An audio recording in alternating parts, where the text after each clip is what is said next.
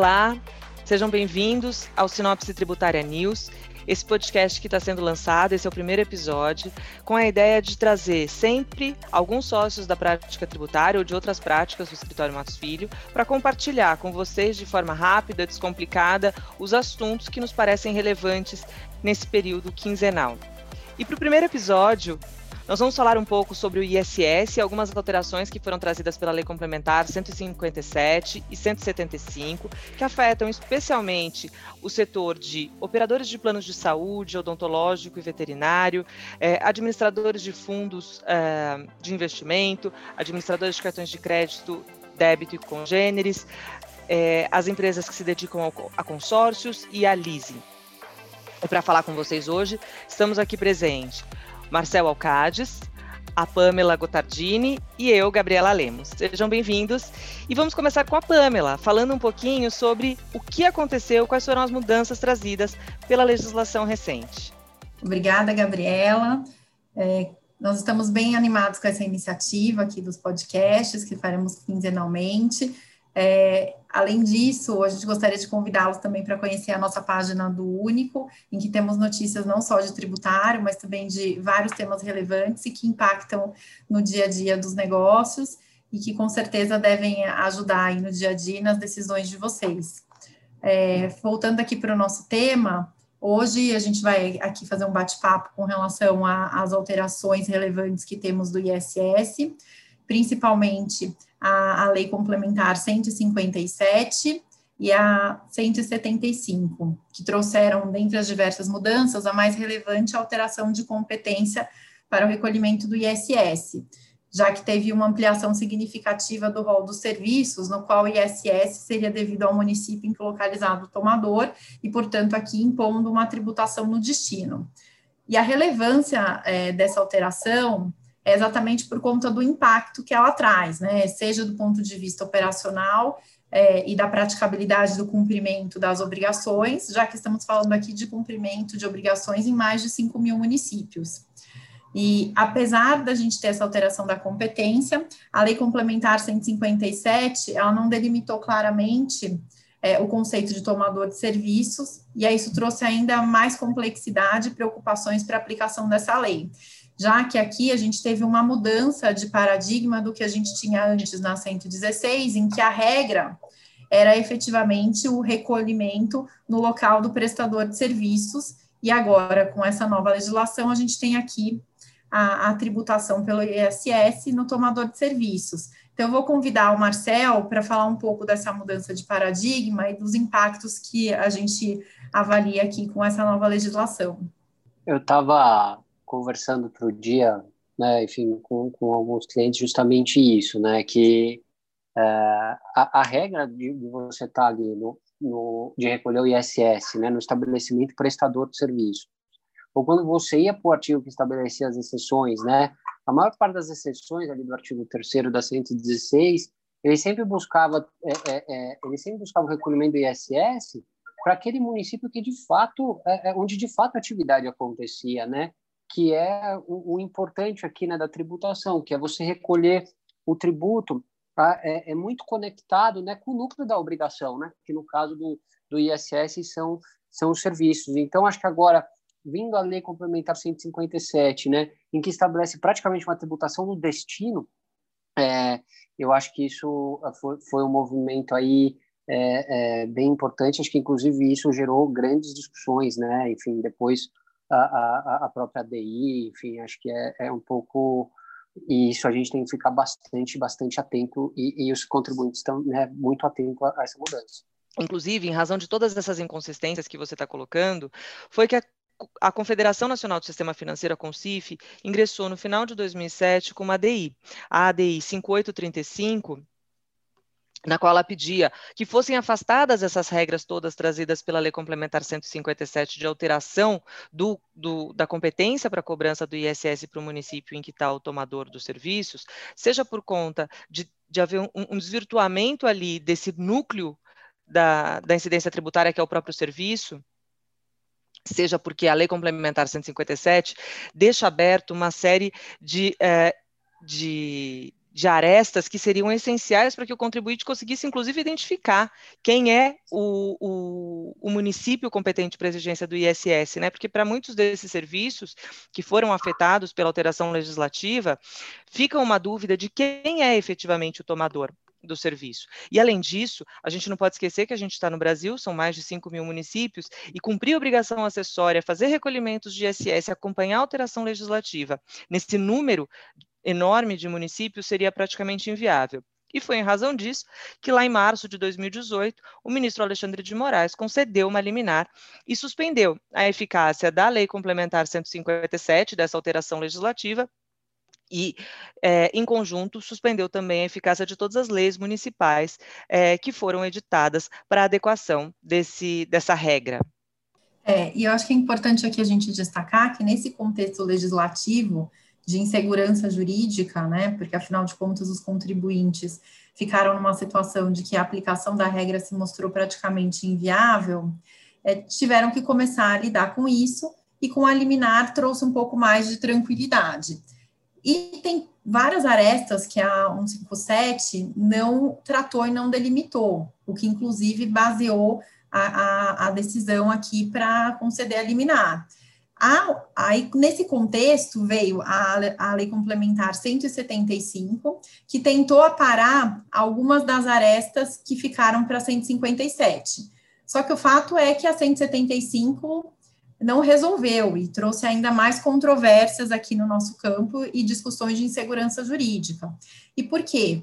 Porque aqui a 175 tentou delimitar o conceito de tomador de serviços, que era uma preocupação bastante efetiva para fins da definição da própria incidência tributária, né? A definição de para qual município efetivamente deveria ser recolhido esse ISS.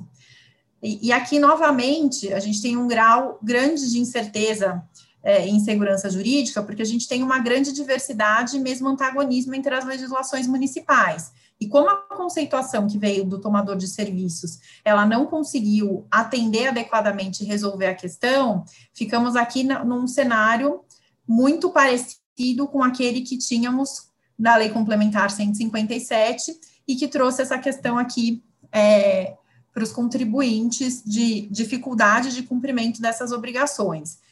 E além da mudança de competência que trouxe a, a Lei 175, ela trouxe também algumas outras questões, tá? A gente teve aqui diversos ajustes com relação a obrigações acessórias, é, a criação aqui de alguns sistemas novos para fins de é, padronização do cumprimento das obrigações do ISS no território nacional e uma tentativa de unificação, até considerando é, esse cenário que a gente tem de diversidade de legislação, mas, por outro lado, acabou limitando também um pouco a competência dos municípios.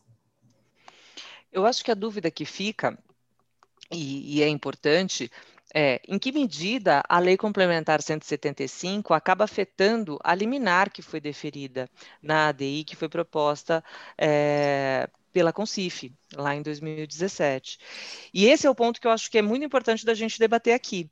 Na minha visão, a alteração legislativa relevante, aquela que alterou a competência para a cobrança do ISS para o município em que está domiciliado o tomador, está prevista na Lei Complementar 157. A Lei Complementar 175, ela traz algumas alterações para facilitar a interpretação, para simplificar a, o cumprimento das obrigações acessórias e o recolhimento dos tributos. Mas a verdade é que a obrigação efetiva está na Lei Complementar 157. E com isso, na minha visão, não dá para dizer que a alteração legislativa do ano passado, de 2020, é, trazida pela Lei Complementar 175, seria suficiente para é, suspender a eficácia da liminar deferida pelo STF. Então, hoje, é, para mim, o, o, o, o ISS continua sendo devido o ISS continua sendo devido para o município onde está domiciliado o estabelecimento prestador do serviço, ainda que é, em contrariedade, né, aquilo que está previsto na norma, que está com sua eficácia suspensa. Vocês concordam? Concordo, Gabriela. Concordo. Uma coisa uma coisa está acho... muito relacionada à outra, né? Acho que né, é, a 175 ela, ela existe né, muito relacionada é, com o 57, né? E acho que fica também a pergunta, né, sendo que 175, relacionado com, com, com a liminar concedida na 157, né? O que a gente sempre está discutindo. E aí, se sair uma decisão né, de mérito na ADI, né, confirmando ou não confirmando liminar, uh, qual que vai ser o efeito disso, né? Vai ser o efeito só para frente, vai ter efeito para trás, né? Enfim, acho que essa também é, é, é, é, isso também é uma preocupação que a gente tem visto nos contribuintes, né?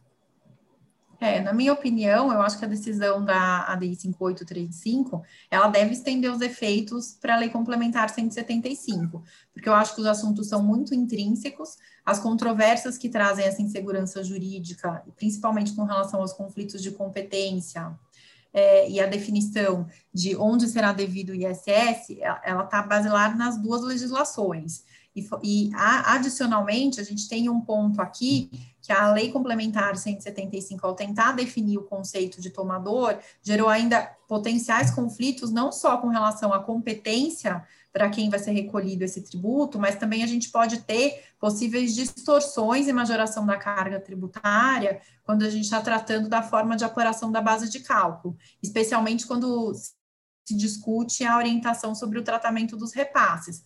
Então, eu, eu entendo que há boas expectativas aqui para que a liminar ela seja estendida também para a Lei Complementar 175, principalmente considerando esses impactos imediatos nas operações das empresas e também para prestigiar aqui a segurança jurídica e a boa-fé dos contribuintes, que se pautaram nessa decisão que está vigente.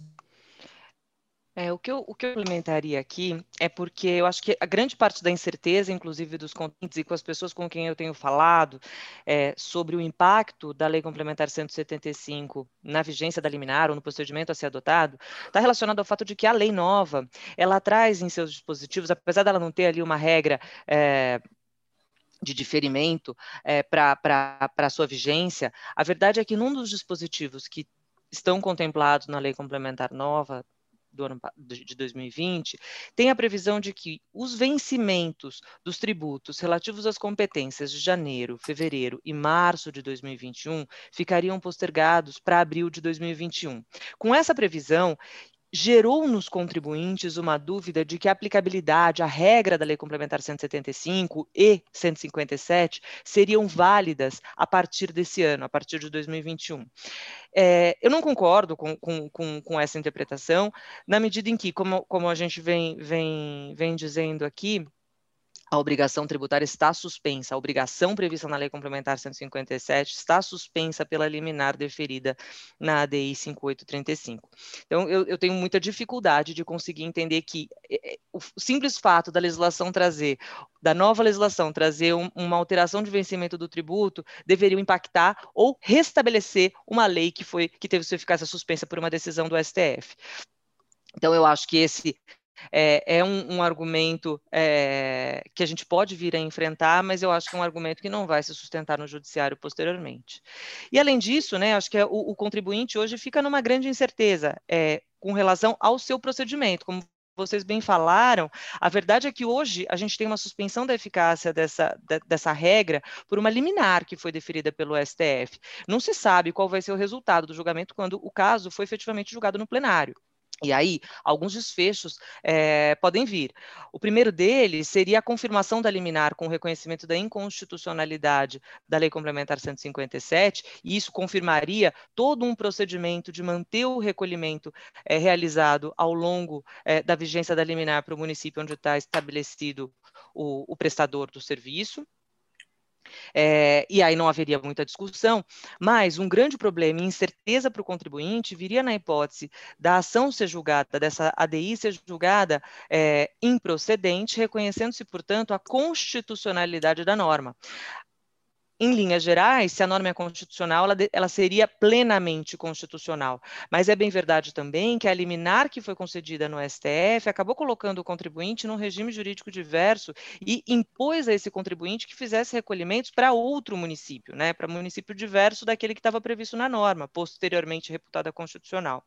Isso significaria é, gerar para o contribuinte um indébito, né, um crédito perante o, o, município onde ele está estabelecido e para qual ele fez os recolhimentos ao longo das, do, desde 2018, e para o outro município onde está o seu tomador gerar um débito, né, um crédito tributário passível de exigência, com multa, juros.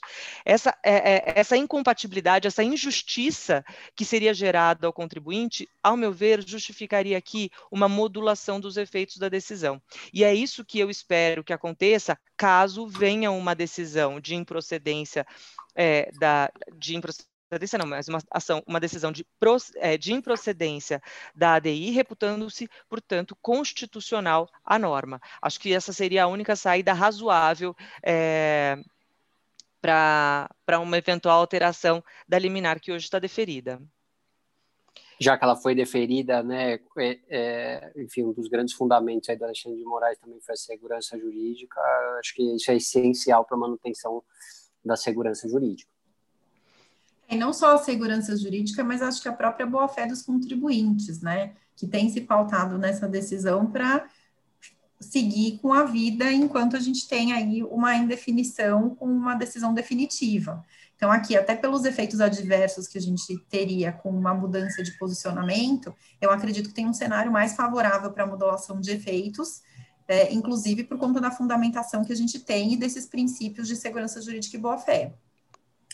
É, é, isso, assim, acho que eu, eu, eu, ah, gostei da nossa conversa aqui, acho que foi um bom alinhamento aí com relação às nossas ideias da, das leis complementares e da ADI.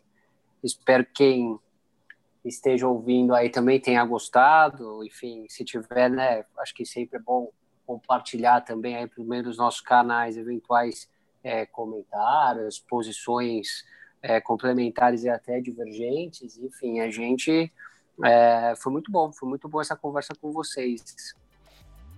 E acho que a gente pode finalizar aqui esse nosso primeiro podcast, né, fazendo mais uma vez um convite para que todo mundo entre nas nossas redes sociais, acompanhe todos os conteúdos que a gente divulga, seja pelo único, é, nas, nossas, nas nossas redes sociais. Vai ser ótimo contar com a participação de todos vocês. Obrigada e até a próxima. Próxima. Obrigada.